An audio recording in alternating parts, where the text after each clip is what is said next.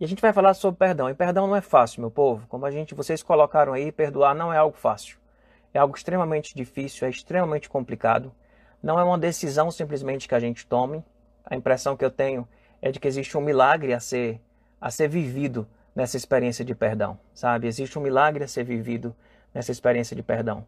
E o milagre ele tem participação nossa, mas ele não depende só da gente. Esse é o, esse é o conteúdo, é o contexto do milagre. Né? E para mim o perdão é isso, sabe? Quando eu converso com pessoas muito machucadas, muito feridas, e eu vou conversar com essas pessoas, e não adianta eu simplesmente dizer para elas, vocês precisam perdoar. As pessoas chegam para conversar com a gente meio que que já, já sabendo disso, já sabendo que elas precisam perdoar. Isso não é uma novidade para elas. Então a gente vai conversar aqui, eu vou colocar alguns pontos, eu vou colocar algumas questões, né, e a gente vai, talvez vocês tenham uma noite bem legal aqui de reflexão. Eu acho que uma noite que pode ser que mexa um pouco com você, se você tem demandas aí a perdoar, ou tem pessoas que você precisa desse perdão também, e a gente vai tentar contemplar isso daí também, tá? Vou falar das bases do perdão, vou falar de uma cultura de perdão em casa, né? O perdão em família e depois eu vou tentar costurar com vocês aqui uns passos para uma conversa para uma conversa de perdão, tá bom? É isso que a gente vai vai fazer aqui. Eu ia encerrar com a música, mas passei aqui para o celular, saí do sistema, então eu não tenho como colocar essa música porque não me preparei para isso. Mas talvez eu possa colocar aqui para o Spotify para você ouvir ou não. Simplesmente a gente vai encerrar eu vou ver aqui depois como é que vai ficar isso daí, tá bom? O C.S. Lewis diz o seguinte: C.S. Lewis diz que todos dizem que o perdão é uma ideia maravilhosa, até que tem alguma coisa para perdoar. Porque perdoar não é fácil. Pedir perdão também não é fácil. Então, quais são as bases do perdão? O que, que a gente pode pensar assim, sabe, meu povo, numa base bíblica. Vamos começar por uma base bíblica, por uma base teológica, uma base de reflexão sobre o perdão. Para mim, o perdão ele tem uma base muito, muito forte e muito sólida na graça. O perdão tem a base na graça. Não tem como a gente pensar no perdão, na minha perspectiva e numa perspectiva cristã, sem a gente fazer uma reflexão muito profunda e forte sobre a graça de Deus. Porque é nessa graça que nós vamos encontrar motivo e força para viver a experiência do perdoar e viver a experiência do pedir perdão. Sem essa graça, dificilmente a gente vai conseguir viver uma cultura de perdão na nossa casa, a gente vai conseguir perdoar e dificilmente também seremos perdoados. Tá? Então a graça, a reflexão sobre a graça, ela tem que estar presente dentro desse contexto em que nós estamos pensando no perdão, tá? Isso é muito evidente no ensino de Jesus. Jesus, quando nos ensina a, a orar, na oração do Pai Nosso, lá em Mateus capítulo, no Sermão do Monte, né, que fica no capítulo 5, 6 e 7, essa oração especificamente é no capítulo 6 de Mateus, ele diz, Pai, perdoa as nossas dívidas assim como nós perdoamos os nossos devedores. Há uma relação, há uma relação direta que Jesus faz da nossa espiritualidade do perdoar o nosso semelhante com o perdão de Deus. Esse link, ele é direto, ele é direto. Não tem como, sabe? A gente é incoerente, faz parte, faz não né, é, fica completamente desconectado da espiritualidade ensinada e colocada por Jesus. Jesus nos ensinou a orar dessa forma. Jesus contou uma parábola, está lá em Mateus 18, dos dois devedores, em que um rei resolveu acertar conta com aqueles que deviam e Jesus contou essa história, né? E disse que veio um devedor e esse devedor disse, disse me pague. Ele disse não, não tenho como lhe pagar. O cara disse pois eu vou pegar sua mulher, vou pegar seus filhos, sua propriedade. E ele pediu misericórdia, disse que não tinha como pagar, que depois pagaria. E aí o rei foi e perdoou esse cara. E aí esse cara saiu de lá, e o texto bíblico diz que era uma grande quantidade de dinheiro. Ele sai de lá e vai se encontrar com, com um devedor seu. Ele acabou, tinha acabado de ser perdoado por um rei, uma grande quantidade de dinheiro, e encontrou alguém que devia dinheiro a ele, uma pequena quantidade. O texto diz que eram 100 denários. Era, era pouco dinheiro, pouco dinheiro, era, era, era, era pouca coisa. E aí esse cara diz a mesma coisa para ele, eu não tenho como pagar. E o cara não contou pipoca, né? A gente quando diz aqui no, aqui no Ceará, a gente usa essa expressão, na live de terça-feira, teve o pessoal dizendo assim, olha, precisa de tecla SAP para o pessoal que não é do Ceará, porque alguém, que foi o Júnior, que falou de visagem. E, e, visagem, eu não sabia que visagem era uma coisa só aqui do Ceará, tem um pessoal que não entendeu o que era isso.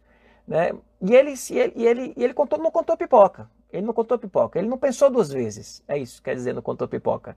Ele não, ele não, ele não, ele não contou, ele não pensou duas vezes. Ele foi lá e foi extremamente cruel com o cara.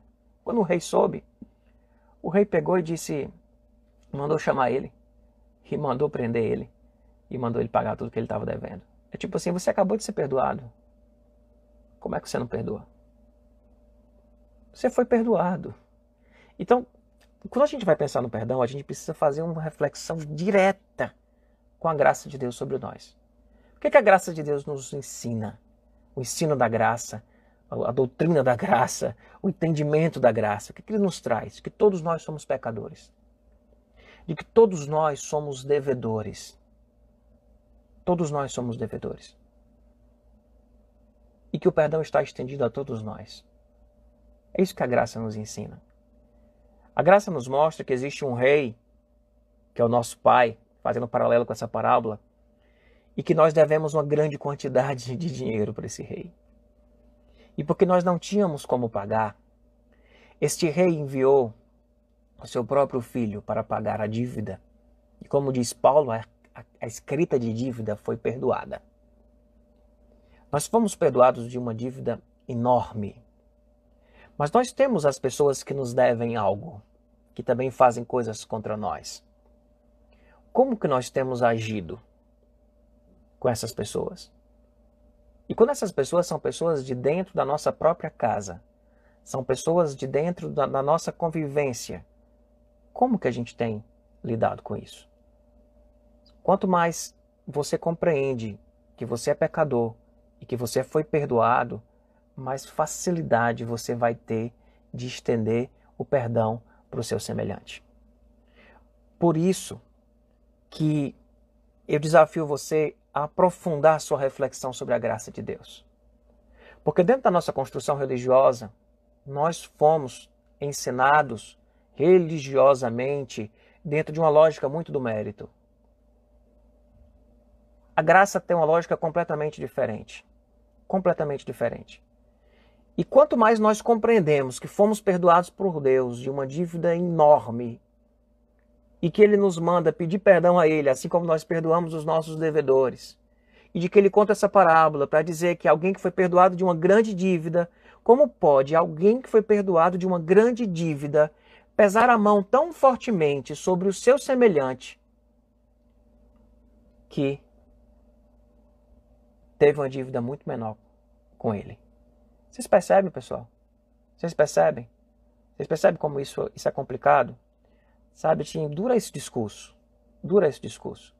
Porque nós, nós assim, a gente está vivendo numa sociedade que que está ensinado a gente a se afastar de quem faz mal da gente. A se afastar de quem faz mal da gente. E eu entendo que em situações extremas nós precisamos sim nos afastar de pessoas que são, é o que tem se chamado hoje na literatura, né, nos livros que estão sendo escritos, sobre pessoas tóxicas, né? Que nós precisamos nos afastar de pessoas tóxicas quando isso é uma coisa muito extrema, muito extrema. Mas a gente tem ensinado, tem sido ensinado que a gente precisa apertar o botãozinho, aquele botãozinho, daquele nome que eu vou, não vou falar aqui. A gente precisa apertar aquele botão, entendeu? Para poder ser feliz. E Jesus vem dizendo que se alguém pedir para você andar uma milha, você tem que andar duas. Ele vem e diz para você que você deve orar pelos seus inimigos. Jesus vem e traz um ensino completamente diferente desse ensino de sobrevivência que a gente tem escutado, que a gente tem ouvido aí. Então nós temos um desafio enorme de, no meio de uma sociedade extremamente hedonista, comprometida com o prazer, com a felicidade, com o bem-estar, de perdoarmos o nosso semelhante e de vivermos o evangelho dentro dessa cultura. E trazer a cultura desse evangelho para dentro da nossa casa. Trazer a cultura desse evangelho para dentro da nossa casa. E aí é nesse sentido que eu queria desafiar você, pai, mãe, filho, sobrinho, neto, vô, vó, marido, mulher, a começar a cultivar uma cultura de perdão dentro da sua casa. Começar a cultivar uma cultura de perdão dentro da sua casa, desde pequeno, sabe, com os nossos filhos. Nós precisamos cultivar essa, essa cultura de perdão. A, a, alguém está dizendo, não consigo perdoar, é complicado, porque é no âmbito, é no âmbito familiar. É, não consigo perdoar. Pois é, é por isso que a gente está falando isso daqui, que é milagre. Eu comecei dizendo isso, que é milagre. E o milagre tem participação nossa, mas tem manifestação do poder de Deus. Amor é uma das características do fruto do Espírito. E ninguém precisa desse amor para amar quem faz bem a gente.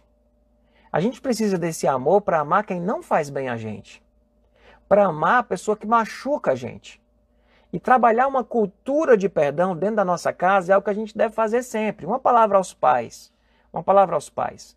A gente, uma das imagens que eu coloquei na divulgação foi uma mãe, né, com um filho no braço, uma outra abraçando, e o filho estava com a cara assim, não sei se vocês perceberam, eu ia colocar a imagem aqui, mas ele estava com a carinha assim de, sabe, que tinha feito alguma besteira, que estava meio chateado, né? E eu trouxe aquela imagem porque é, nós como pais, nós precisamos valorizar, valorizar qualquer confissão e qualquer oportunidade qualquer oportunidade de viver o perdão dentro dos nossos laços familiares. Ensinemos os nossos filhos a pedir perdão desde pequeno e a perdoar desde pequeno. Porque quando ele crescer, ele vai precisar fazer isso muito na vida dele. Muito. E se ele não for ensinado dentro da casa, dentro de casa, a viver essa cultura de perdão, ele vai ter muito mais dificuldade. Se ele foi criado dentro, eu não sei como é que você foi criado, mas se você foi criado dentro de uma cultura de que cada um recebia simplesmente o que merecia. Você foi criado dentro de uma cultura cheia de ressentimento, onde as coisas erradas eram pintadas nas paredes e as coisas certas eram simplesmente dito que você fez o que devia ser feito. Eu não sei como você foi criado, eu não sei como é que foi a sua criação, mas nós precisamos criar uma cultura de perdão dentro da nossa casa. Precisamos criar uma cultura de perdão com os nossos filhos.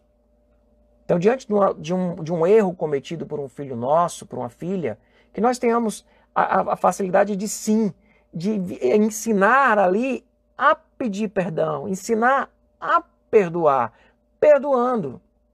E aí, cuidado, cuidado, e aí serve não só para pais, pais fazem muito isso, mas o filho pede perdão e o pai depois ainda fica passando aquela história na cara não sei quantas vezes. Sabe? Nosso Deus, quando nos perdoa, diz que não me lembrarei mais dos teus pecados. Então, vai uma dica prática do perdão. Você perdoou? Esquece. Esquece. Não fica jogando na cara toda vida que tem raiva. Isso serve para pais e filhos, serve para marido e mulher. Perdoou? Esquece. Não vai ficar jogando toda hora isso. Quando qualquer conflitozinho que tiver, colocando isso dentro da, no, em cima da mesa, colocando isso no meio da sala, colocando isso em cima da cama. Então cria essa cultura de perdão. E aí vai um outro ponto sobre essa cultura de perdão.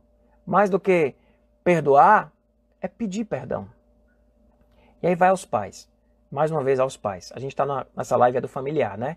E eu vou passar por pais e filhos, por marido e mulher, passar por essas questões casal, pais e filhos o tempo todo.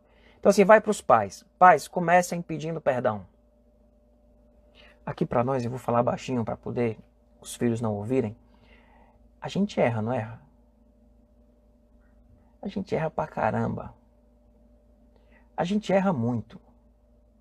Eu pergunto para você quantas vezes você já pediu perdão aos seus filhos. Dizer, meu filho, me desculpe, me perdoe. Mostrou, ensinou que não é feio pedir perdão. Que feio é fazer algo errado e não ter a coragem de chegar para quem você machucou e pedir perdão? Qual foi a última vez que você pediu perdão? Agora, esse pedido de perdão que eu estou falando é um pedido de perdão de alguém que vai arrependido, que entende que fez algo errado. Daí, muitas vezes, na cultura dos pais, foi uma cultura de que o pai e a mãe não poderia fazer isso, porque se ele fizesse isso, ele ia perder a autoridade, ele ia perder o crédito de que o pai e a mãe não poderia chegar para um filho e reconhecer que errou e pedir perdão, porque ele estaria ele estaria se colocando frágil e é justamente isso que eu estou dizendo para você fazer, para você se colocar frágil, para você ter a coragem de chegar para seu filho e dizer eu, eu, eu errei, eu machuquei você. Mesma coisa serve para relação a dois. Sabe, às vezes a gente fica, não, mas se eu reconhecer que eu errei, ele vai ou ela vai ficar tipo dançando em cima dessa minha confissão. Vai ficar, sabe, usando essa minha confissão. Mas a gente não pode ir por outro caminho, não, meu povo. Porque não existe outro caminho. Só existe um caminho. É o caminho do amor. É o caminho do perdão. Nós somos pecadores e é fato de que nós iremos nos machucar no caminho.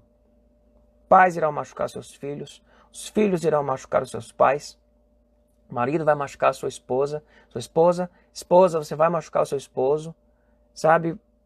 Todos os laços familiares que a gente possa pensar, e eu poderia colocar aqui vários, nós vamos machucar uns aos outros. Então não tem outro caminho, não adianta a gente ficar fingindo, a gente ficar se fazendo de forte, a gente ficar simplesmente querendo colocar uma barreira de perfeição que não é verdadeira, que não existe. Nós precisamos viver o perdão. Nós precisamos colocar essa cultura. Então peça perdão. Peça perdão. Quando você vacilar, você sabe que você vacilou, não fique fazendo joguinho não. Sabe, não fique se protegendo não. Não fique no seu argumento que você precisa, não. Vai lá e pede perdão. Vai lá e pede perdão. E diz: Eu vacilei, eu errei com você. Reconhece isso. Começa a criar uma cultura de perdão dentro da sua casa. Eu, quando falei sobre o ambiente de graça na família no acampamento que a gente teve no ano retrasado, é, foi 2018, foi 2018, que nós estivemos lá no Getsemane. E eu falei de forma muito, muito enfática sobre alguns, algumas plaquinhas que a gente devia ter dentro da nossa casa. E uma delas é demonstrações de fraqueza serão valorizadas. E quando a gente chega e diz, eu me perdoe, eu fiz algo que eu não deveria ter feito, eu machuquei você, eu perdi a cabeça, eu, eu passei do limite, me perdoe. Isso nós estamos criando uma cultura de perdão dentro da nossa casa. E como isso será fundamental para os seus filhos lá na frente? Como será fundamental para o seu para o seu casamento, para a sua relação com quem quer que seja da sua família. Criar essa cultura de perdão. Tá bom? Vamos mais para frente? Porque eu queria falar um pouco mais sobre esse perdão em família. Porque falar sobre perdão em família é algo extremamente relevante. Sabe por quê? Porque maior, gran, grandes mágoas que nós temos, elas, elas foram geradas dentro do nosso contexto familiar.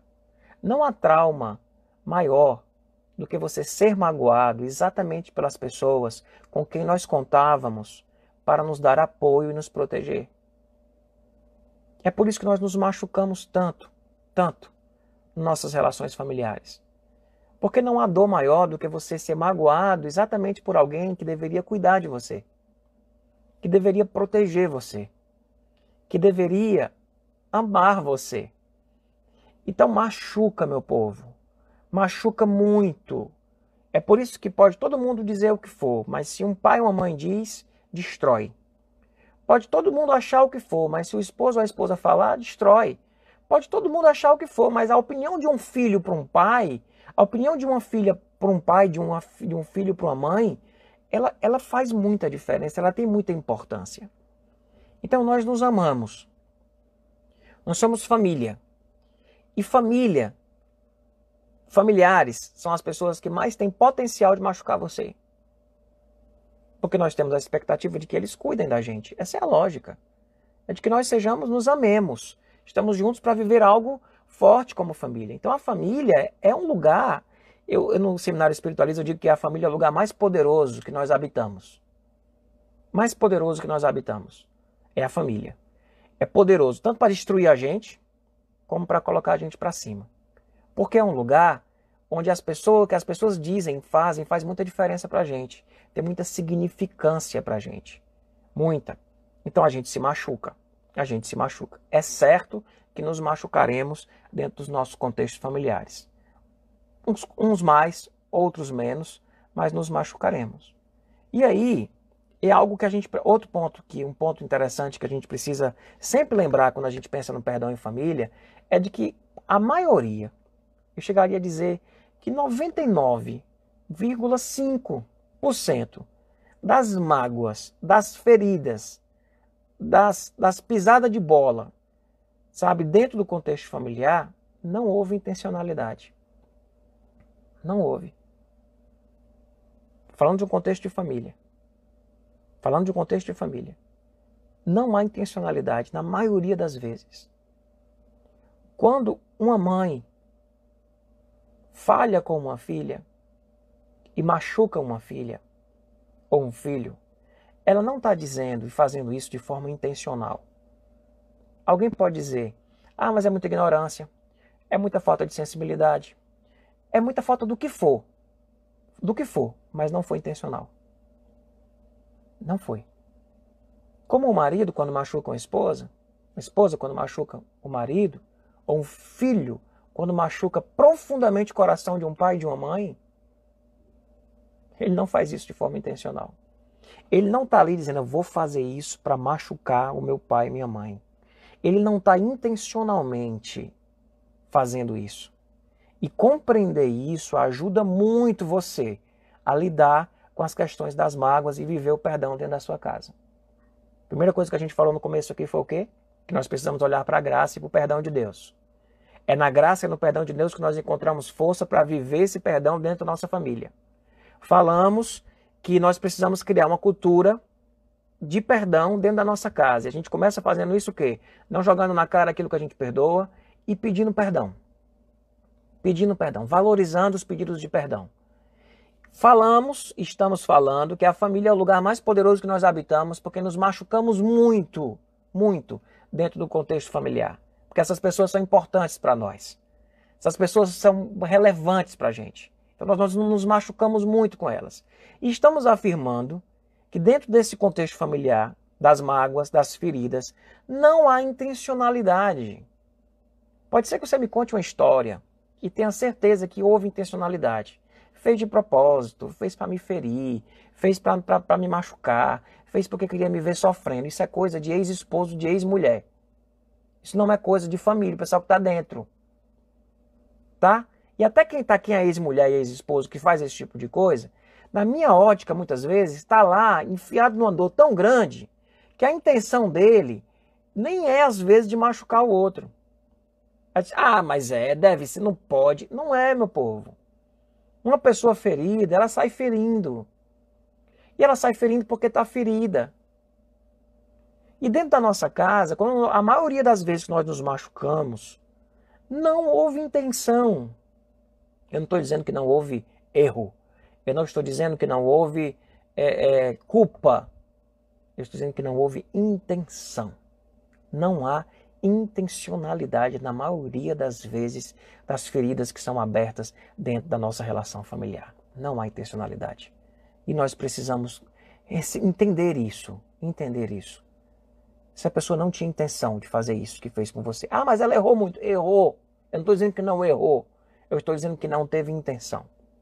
Uma outra coisa sobre o perdão em família é que é um grande erro ignorar e enterrar a mágoa e achar que ela vai se resolver sozinha. Não vai.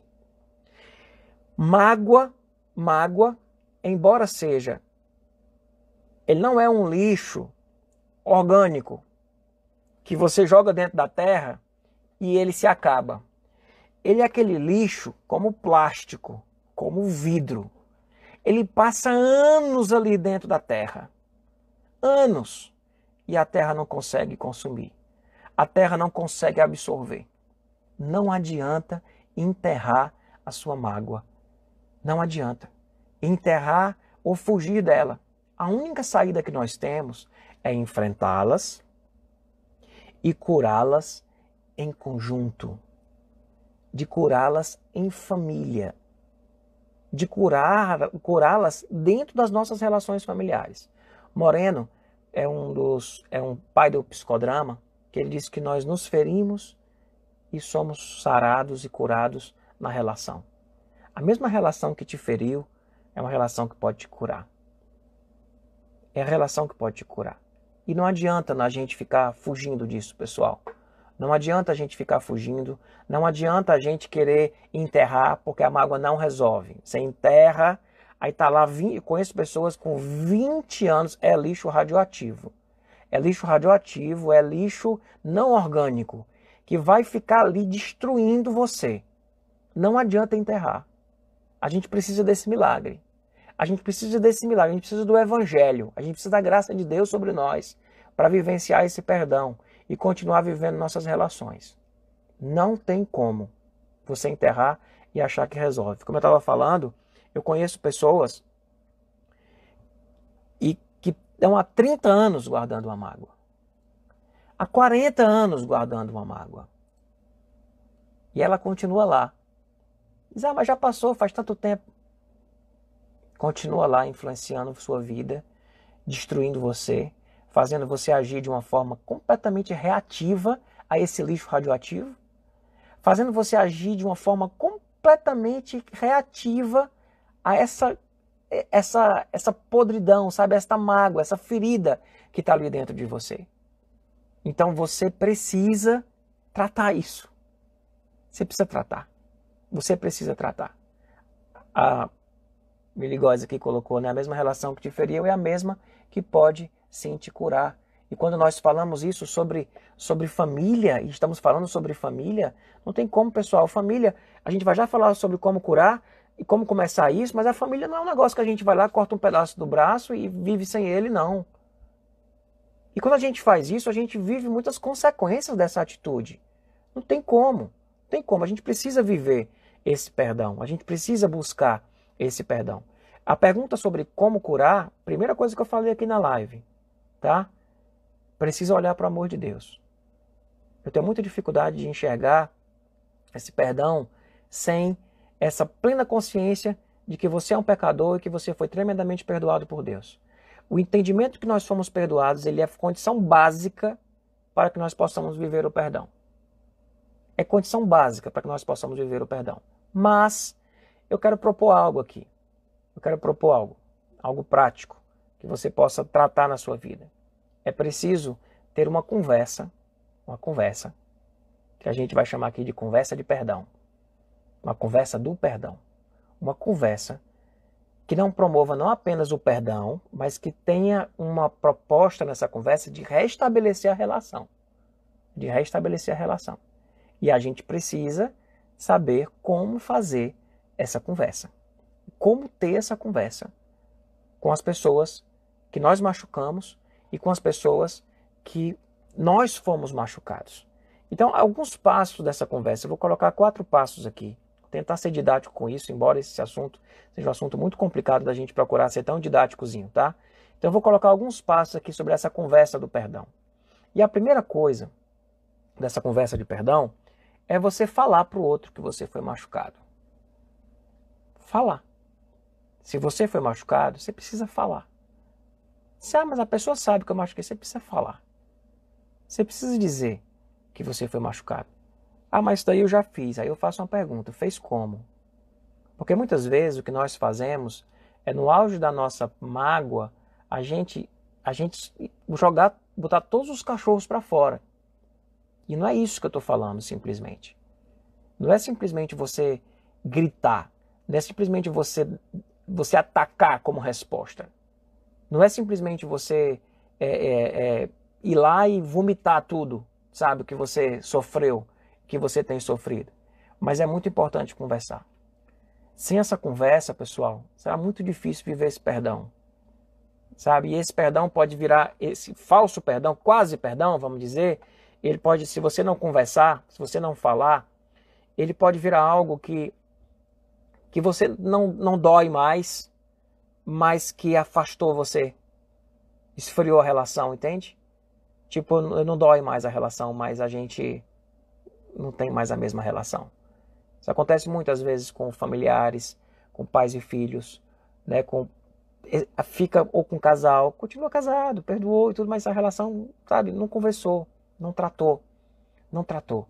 Nós precisamos falar para o outro que nós fomos machucados. E nesse livro Abraço-me Apertado, que é um livro que eu acho esse livro fantástico para ser lido, para pensar, Abrace-me Apertado é o nome do livro. Esse livro, ele, ele traz uma mensagem, ele traz uma mensagem sobre, ele, ele tem um capítulo só sobre perdão. E ele fala lá que quando a gente for falar que a gente foi machucado, certo? Que a gente foi machucado, é preciso falar da dor e não do outro. Falar da dor e não do outro. Isso é completamente diferente. é completamente diferente. É você chegar para o outro e você falar da dor que você sentiu. Porque você está falando do seu sentimento. Você não está falando do que o outro fez, mas do que, que aquilo que foi feito gerou em você. Percebe a diferença? Isso é um exercício. Porque a gente está muito acostumado a ter o que nesse livro ela chama do diálogo, dos diálogos dos demônios, o diálogo da acusação. De você simplesmente fazer a acusação. É diferente. Você fazer a acusação é você apontar o dedo na cara da pessoa e dizer você fez isso, isso, isso, isso comigo. Não é isso que eu estou dizendo para você fazer isso provavelmente vai dar mais uma confusão e abrir mais uma ferida e abrir mais uma mágoa. É você, eu vou repassar o PDF no grupo do WhatsApp. É você chegar para o outro e falar da dor, da dor que você sentiu. Como você se sentiu diante daquela situação. Porque, via de regra, o outro não tem a mínima compreensão do que, que ele fez ou ela fez, qual foi o sentimento que gerou em você e por que você se sentiu daquela forma. Então isso é completamente diferente, pessoal. Completamente diferente. Sabe, a, a ela dá um exemplo no livro, ela dá um exemplo é, falando que uma mulher que teve câncer, ela foi internada e no momento que ela foi para o hospital, o esposo dela, ele, ele deixou ela na porta do hospital e, e, e foi-se embora. Não acompanhou ela no tratamento, isso é algo muito comum, muito comum em tratamentos de mulheres, os homens não estarem presentes, não acompanharem. E ela se sentiu, ela ficou muito magoada com aquilo, muito magoada. E ela foi ser a, fazer terapia com essa com a, com a autora desse livro. E a autora desse livro foi conversando, foi conversando e levou ela a ter essa conversa, a falar para ele que perguntou se ela já tinha falado para ele. Ela disse que já. E como foi que ela falou? Reclamando, você não ficou comigo, você não foi comigo para o hospital, eu fiquei sozinha no hospital, você não está se importando comigo, você, você, você, você, você. Geralmente quando a gente está acusando, a gente usa muito você. Você não fez isso, você não fez aquilo, você não fez aquilo. Não é isso que eu estou pedindo para você fazer. Eu estou pedindo para você falar sobre outro você, que não é o você que machucou você, é o você. E como você se sentiu. E a terapeuta levou ela a falar isso para o esposo, numa terapia de casal. Quando ela percebeu que isso era um travamento que existia entre eles. E ela foi falar que, que ela, ela se sentiu é como se ele não se importasse com a cura dela. Ela sentiu um abandono, né, quando ela quando ele foi deixar ela lá e não desceu com ela, e não acompanhou ela para fazer a quimioterapia, não acompanhou ela para fazer o exame, de que ela se sentiu completamente abandonada, como se ele não se importasse com ela, como se ele não estivesse sofrendo com aquilo, como se fosse relevante para ele, e foi isso que ela sentiu no coração dela.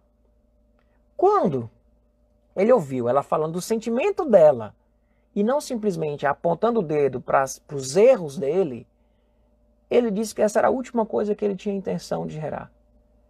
De que ele não desceu porque ele não sabia como agir, de que ele não desceu porque a última vez que ele tinha entrado no hospital tinha sido numa época que o pai dele tinha falecido e ele tinha dito que nunca mais ia querer entrar no hospital, mas nada disso foi conversado, nada disso foi colocado. E foi simplesmente feito reclamações e reclamações e reclamações e ataques e ataques. O que eu estou falando de conversa de perdão é nós falarmos sobre a dor que o outro nos causou, causou e não do outro. É sobre a dor que nós sentimos. É como se a gente estivesse abrindo o livro do nosso, da nossa alma e dizendo: Veja como eu me senti. Veja como eu me senti diante de tudo isso. Isso é completamente diferente. Então eu desafio você, dentro de um contexto familiar, sabe? Desde de um contexto familiar, que você possa falar que você foi machucado e falar da sua dor e não do outro. Tentar verbalizar isso sem acusar o outro, falando simplesmente do seu sentimento. Isso faz total, total, total diferença. E aí, meu povo, tem que escolher uma hora boa para falar isso. Não pode conversar isso na hora de uma confusão. Geralmente a gente puxa esses assuntos no meio da confusão. A gente não sabe conversar, a gente fica com aquelas coisas guardadas dentro da gente, e aí quando alguém vem e enfia o dedo no olho da gente, aí a gente vai e solta tudo. Você acha que vai sair de um jeito legal? Não vai, né? Não vai. É geralmente assim que a gente faz. A gente não sabe sentar e dizer, vem cá, senta aqui, eu quero conversar com você. Aconteceu isso, isso, isso. Eu me senti assim, assim, assim, assado. Eu queria que você soubesse que eu me senti dessa forma. Isso me machucou muito, eu tô com isso guardado no meu coração. Eu, eu precisava que você soubesse disso. Eu precisava que você soubesse. Eu não sei por que você fez isso. Eu não sei por que, que você agiu dessa forma. Eu não sei por que, que você agiu dessa forma. Mas isso me machucou muito. Me machucou muito. A impressão que eu tenho é que você não tinha intenção. Mas isso me machucou profundamente. Isso não pode ser com raiva, né, meu povo? Isso não dá para ser feito com raiva. Com raiva é seu cachorro, sua cachorra. Você fez isso e joga prato no chão, e joga e bate mão na cara, e fala um bocado de coisa. Não, é, não funciona. Não vai funcionar. O nome disso é barraco. Não é conversa de perdão. O nome desse negócio aí que eu estava retratando aqui é barraco. Barraco não cura nada. Barraco abre mais ferida. Armar o maior barraco e fazer maior confusão aumenta as feridas. Nós precisamos conversar como pessoas maduras, que nós não somos. Esse é o problema. Como pessoas maduras, nós precisamos conversar, sentar diante do nosso, do nosso, nosso filho que machucou. Meu filho, eu quero lhe dizer uma coisa. Eu me senti assim, assim, assim, assado. Eu não sei por que você fez isso. Mas quando você fez isso, eu me senti assim. Eu me senti isso, eu senti isso, eu senti isso. E conversar. Fazer isso com o esposo, fazer isso com a mãe. Conversar. Como você se sentiu. Isso é libertador para você e pode ser o começo de um processo de restauração dessa relação.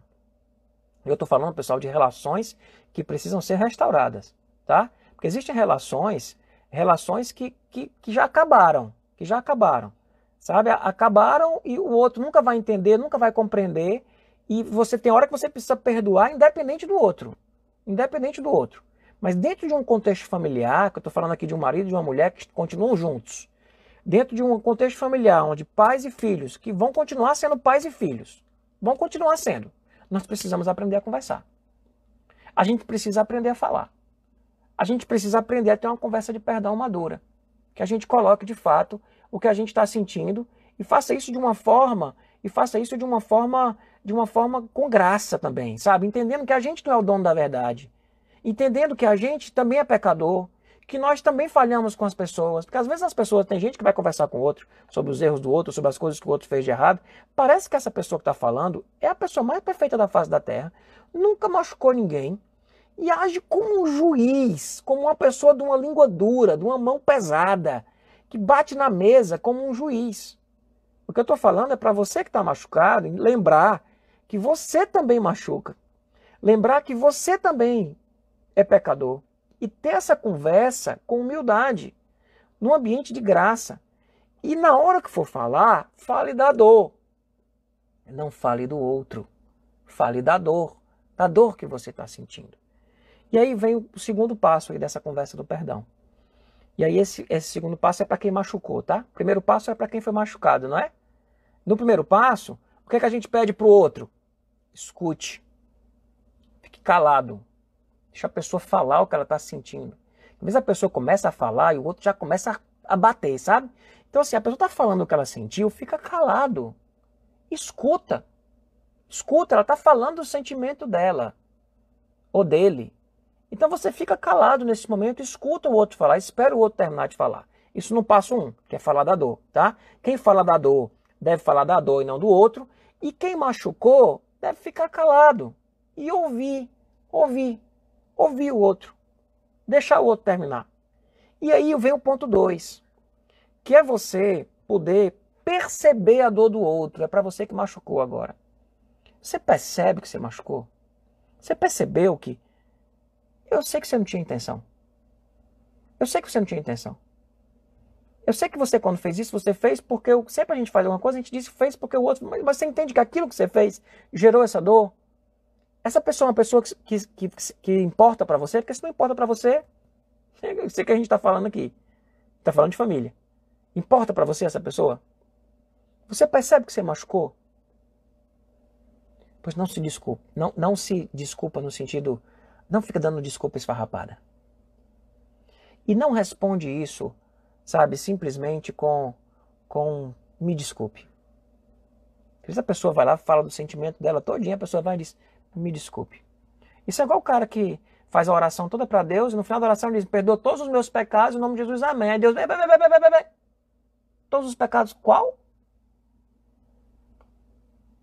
A pessoa está orando, pede, pede, pede, pede, pede, pede, no final da oração, perdoa todos os nossos pecados, em nome de Jesus, amém. O, o anjo, ó, uf, todos os pecados, qual? Você sabe qual foi o pecado? Então, na hora que você escuta, é importante que nessa hora que você que machucou alguém, você não seja, não venha com meninice de querer se desculpar, de querer.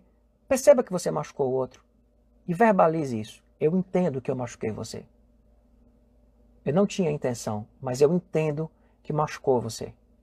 Eu compreendo isso. Eu machuquei você.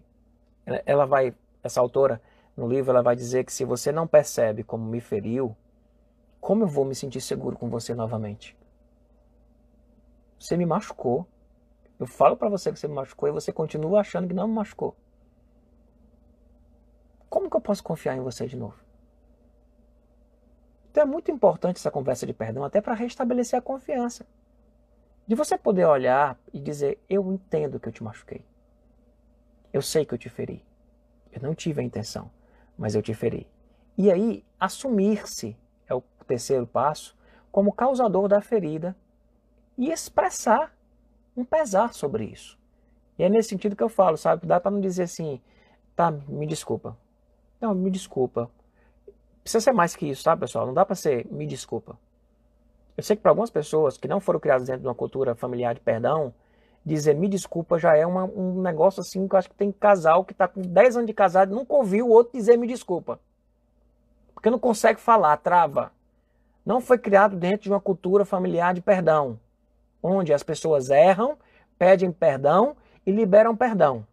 Não foi criado nessa cultura. Mas é importante, se você quer restaurar, é Abraço-me Apertado é o nome do livro. Se você quer ser curado, se você quer ser curado e quer restaurar sua relação, você precisa aprender a fazer isso, meu irmão. Vai doer, vai ser extremamente difícil você assumir que você errou, sabe? Você está se dando se colocando em, carne viva para o outro, você está se deixando vulnerável, mas é necessário fazer isso. É muito necessário fazer isso. Muito.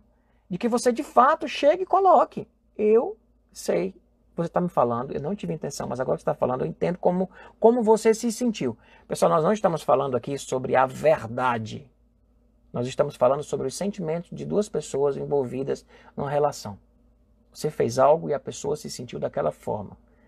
Independente de você achar que você é culpado pelo sentimento do outro ou não, que o que você fez é errado ou não, aquilo que você fez fez o outro se sentir dessa forma. Se o outro se sentiu dessa forma, porque ele é sensível demais, ou porque ele tem um trauma em relação à história de vida dele, isso é algo para ser conversado depois. Mas é importante verbalizar: eu não. Eu mostro já a imagem do livro. Eu não quis machucar você. Foi a última coisa que eu queria fazer.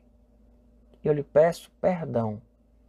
Eu não tinha intenção, quando eu fiz isso, de que você tivesse esse sentimento. Eu gostaria muito de conversar com você sobre isso, para que a gente pudesse encontrar uma forma de que você não se sinta dessas, feito dessas coisas novamente. Você não se sinta dessa forma novamente a partir de coisas parecidas que eu faça. Porque às vezes, pessoal, Alguém está muito machucado, o outro nem está fazendo nada errado, mas machuca, porque o outro está aqui em carne viva. Esse é um outro capítulo que ela tem nesse livro, tá? Que ela fala sobre os nossos pontos vulneráveis. Que às vezes você nem fez nada demais, mas você tocou no ponto vulnerável do outro, que está ali em carne viva. E quando você toca no ponto vulnerável dessa pessoa, essa pessoa se desmorona. E aí você vai pedir perdão por ter tocado no ponto vulnerável dela. Mas, ah, mas eu vou pedir perdão por uma coisa que nem é culpa minha. Foi é ele que é desse jeito. Quem pode falar nada que se machuca, você vai pedir perdão por ter machucado, por ter tocado no ponto vulnerável dela ou dele. Isso não significa que essa pessoa não precise tratar isso. E talvez depois essa pessoa diga: me desculpe por ter reagido assim com você. É porque tocou no meu ponto vulnerável. É porque tocou no meu lugarzinho que quando alguém encosta eu viro bicho. Eu choro, dói, porque mexe com feridas. Não tem a ver simplesmente com o que você fez, tem a ver com, com, com o que você fez, representa para mim dentro da minha história, dentro do meu contexto de vida. Isso precisa ser conversado. Pessoal, isso é conversa de gente grande. Isso é conversa de gente que vai aprendendo, sabe, a conversar. Eu, eu, eu disse naquele dia que a gente estava com a crise aqui, que com o tempo de casado, com o tempo de, de, de. Você vai aprendendo a brigar. Você não para de brigar, você aprende a brigar. Às vezes tem casal que para de brigar e não está brigando porque não está tocando em alguns pontos. Porque algumas coisas foram colocadas para debaixo do tapete que estão gerando simplesmente indiferença. É preciso tratar isso. Eu quis fazer isso num encontro de casal e eu fiquei com medo de fazer, porque eu disse, vai dar confusão, a galera vai pro quarto conversar e vão acabar brigando. Porque a gente não sabe muito fazer isso ter essa conversa madura, franca. E se você entender que dentro desse processo de mágoa, você precisa de um mediador para fazer isso, precisa de um mediador, para mim o nosso mediador imediato é Jesus Cristo. Você colocar no meio da relação, até falo sobre isso numa das pregações, você colocar Jesus como seu mediador imediato entre você e qualquer outra pessoa. Ele está ali no meio mediando todas as nossas relações. Mas se você precisar de um representante de Cristo para fazer essa mediação, busca uma terapia, busca um aconselhamento de um casal amigo, busca um aconselhamento de alguém que possa chegar junto e intermediar essa conversa. Porque às vezes tem casal que está ali vivendo uma situação, você coloca os dois para conversar esse tipo de coisa aqui e vai dar confusão e vai virar o barraco que eu falei, entendeu? Precisa de alguém conduzindo esse processo, conduzindo esse processo. Né? E estou falando de casos extremos, onde a imaturidade é muito grande e dificilmente você vai conseguir ter essa conversa. E você vai provavelmente dizer que o imaturo é o outro e é por isso que não dá para ter essa conversa sem mediador. Eu tenho minhas dúvidas, desculpa, tá? De que o imaturo é simplesmente o outro. Eu, às vezes, quando a gente começa a conversar com as pessoas, as pessoas que estão dizendo que o outro é imaturo são mais imaturo do que o outro que a pessoa está dizendo que é imaturo. Então, Cuidado para você não estar tá dizendo que o outro é imaturo, o outro é imaturo, e talvez essa esteja sendo uma postura imatura sua. Né? Então é muito importante a gente, de fato, se a gente não consegue ter essa conversa, buscar um apoio. Um apoio. Um apoio dentro do corpo de Cristo, né, no contexto de igreja, e um apoio profissional de alguém que possa estar tá ajudando a fazer essas conversas, a dialogar sobre essas questões, a conversar sobre essas coisas de uma forma que produza fruto e não barraco. Porque se ficar produzindo barraco, aí só vai terminar de destruir as coisas. Nos passos da conversa de perdão, a gente está chegando para o final dessa parte, que é falar da dor e não do outro. Primeiro passo. Segundo passo, perceber a dor do outro. Terceiro passo é você assumir-se como causador da ferida, expressar pesar sobre isso. Eu, de fato, causei isso, me desculpa, e eu quero, tipo, eu assumo que eu fiz isso, eu não sabia que isso machucava você, e eu, eu fiz isso, eu assumo. E tenho, eu me sinto muito por ter feito isso. Sinto muito por ter feito isso. Então você colocar isso. E quarto, certo? Quarto, aquilo que desconectou agora é um ponto de conexão. O que, é que isso quer dizer? Uma vez o perdão sendo experimentado, eu digo para você que o link entre vocês será maior do que o link que vocês tinham antes. Porque às vezes as pessoas pegam e dizem assim: teve uma mágoa muito grande, machucou pra caramba, não tem mais jeito. Nunca mais vai voltar a ser como antes. Talvez não volte a ser como antes. Talvez passe a ser melhor do que antes. Porque quando nós vivemos o perdão, o perdão não apenas restaura, mas ele transforma o que foi restaurado em algo muitas vezes melhor do que o que era antes. Você crê nisso? Melhor do que o que era antes. A gente tem um, um, um texto em Lucas, é, Jesus estava, tem uma mulher lá beijando os pés dele e amando ele, amando muito ele, muito, muito. Né? E, os, e, o pessoal ficou criticando que aquela mulher era uma mulher impura e estava ali, sabe, é, fazendo aquilo tudo. E aí lá Jesus vai e conta a história. Jesus era um contador de história fantástico, né? Jesus disse que dois homens deviam um certo credor. Um lhe devia 500 denários e o outro 50. É mais ou menos assim: o cara tinha dois devedores. Um devia mil reais e o outro devia cem mil reais. Aí nenhum dos dois tinha como pagar, ele foi lá e perdoou os dois. Aí Jesus pergunta: qual dos dois você acha que vai amar mais? Aí o cara disse: aquele que foi perdoado por uma quantia maior, que tinha uma dívida maior. Então, quando o perdão ele é derramado dentro das nossas relações, essas relações se fortalecem. O amor aumenta. Porque ser perdoado é ato de amor. E ato de amor gera amor. É isso que Jesus estava dizendo. Esse cara que foi perdoado por uma quantia enorme vai me amar mais do que o cara que eu perdoei uma quantia pequena. Entende? Desse contexto, Jesus está dizendo aquela mulher pecadora ali, ela, ela me ama de uma forma. Nosso vínculo é tão grande. Porque ela olha para mim, lembra do que ela fez, sabe? E aquilo há uma gratidão muito grande, há um vínculo muito grande do Evangelho. E o vínculo do Evangelho é esse. É de nós olharmos um para o outro e depois, nos perdões vividos, a gente vai aumentando o nosso vínculo. Os nossos, as mágoas, elas vão arranhando a gente, vão afastando a gente.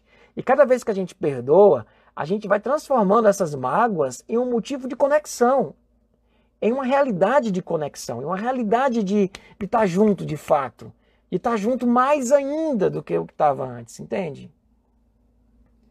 Então as mágoas afastam, afastam, mas quando a gente perdoa, parece que o perdão entra, mistura com a mágoa e constrói uma, uma cola, uma liga que é mais forte do que a liga que se tinha antes. Dos castelos encantados, das, das relações perfeitas, né, dos amores que não machucam, eram as ligas que a gente tinha antes.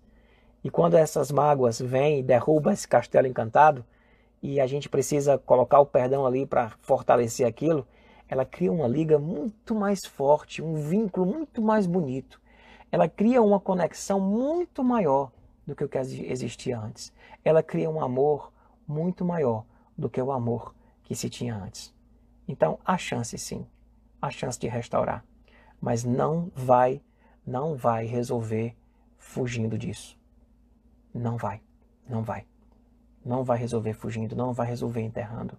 É preciso conversar. E tem que conversar como gente grande. Com alguém que chega, senta, tentar conversar sem acusar. Esse ponto que eu falei aqui, de, de falar da dor e não do outro, isso é das coisas mais difíceis que tem. Você precisa treinar isso em casa. Tive gente que escreveu, disse, pastor, lê para ver se tá bom. Eu disse, cara, não fala isso, não fala isso, não fala isso. Não tá bom. Você está acusando. Fala do teu sentimento, fala de como você se sentiu. Fala como você se sentiu. É importante que o outro perceba como você foi machucado. Seu papel aqui não é ser juiz, é falar do seu sentimento. Deixa que o Espírito Santo faz esse papel. Deixa que Deus faz esse papel de juiz. Fale dos seus sentimentos, não é fácil. E para mim, repito o que falei no começo. Perdoar é mais do que uma decisão. Perdoar é um milagre. E esse milagre precisa da nossa decisão mas a nossa decisão sozinha não é suficiente. Nós precisamos olhar de forma muito fixa para a cruz e para o amor de Deus por nós. E esse amor de Deus por nós, esse amor de Deus por nós, há de fortalecer a gente e nos dar condição de amarmos o nosso semelhante e de liberarmos perdão também. Tá bom, meu povo? Tá certo? Tá certo? tu vai ser o redator de pedido de perdão, não. Procura alguém no corpo de Cristo. Se vier todo mundo atrás de mim para remediar essas relações aí, eu, eu, eu bato o catolé. Né? A gente precisa buscar essas relações. Relações que caminhem, gente que caminhe junto com a gente.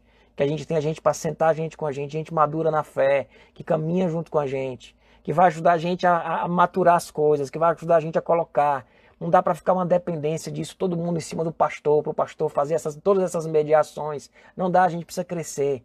A gente precisa tentar buscar isso no corpo de Cristo. A gente precisa, a gente precisa é, é, é, ter a coragem de ter essa conversa, sabe? E de tentar, e tentar, não deu certo, aí busca um irmão, busca outro. É isso que Jesus fala? Vai lá, procura o irmão e conversa com ele. Não deu certo, não, pega outra pessoa e vai junto. Não deu certo, não. Né? Então, assim, vai primeiro, vai, vai lá conversando com o irmão, conversa. Conversa. Conversa com o filho. Pede perdão. Assume que erra. Não tenha medo. Não tenha medo. Medo nós deveríamos ter é de pegar as nossas feridas e não tratarmos. Como é que a gente não tem medo disso? Né? A gente devia morrer de medo disso. A gente deveria morrer de medo disso. Precisa de grupo pequeno, precisa de PG, é isso aí. Precisa estar junto de gente. discípulo de Jesus não tem como caminhar sozinho. Ele precisa caminhar com pessoas. E nessas caminhadas vocês, a gente vai se ajudar mutuamente, encontrar essa sabedoria na multidão, na multidão. Só não procura fofoqueiro. Os comentários de vocês são ótimos. É verdade, só não procura fofoqueiro, porque vai atrapalhar. Tá? Que Deus abençoe grandemente a todos nós, né? Que nós possamos ter aí uma conversa de perdão restauradora dentro da nossa casa, que a gente possa, como eu falei, né, ter uma cultura de perdão também em nossa casa. Vamos estabelecer essa cultura de perdão. Pais, não tenham receio de reconhecer que vocês erraram e pedir desculpa e pedir perdão. Vamos trabalhar isso tudo junto. Olha o Davi aí. Valeu, Bambando. Valeu, Davizão. Coisa boa, cara. Coisa boa você aqui junto. Que Deus possa abençoar grandemente, grandemente a vida da gente. Que essas conversas de perdão elas sejam conversas frutíferas, frutíferas para todos nós, tá bom? Eu espero que essa live fique salva. Na terça-feira deu problema. Eu espero que ela fique salva. Você vai poder assistir assistir depois, ou encaminhar para alguém, ou assistir junto com a pessoa que machucou você, talvez ajude a assistir junto e depois, num outro dia, começar a tratar essas questões. Que Deus abençoe, tá bom? Um abraço grande e que nós possamos viver uma cultura de perdão dentro da nossa casa. Deus abençoe, meu povo, grandemente.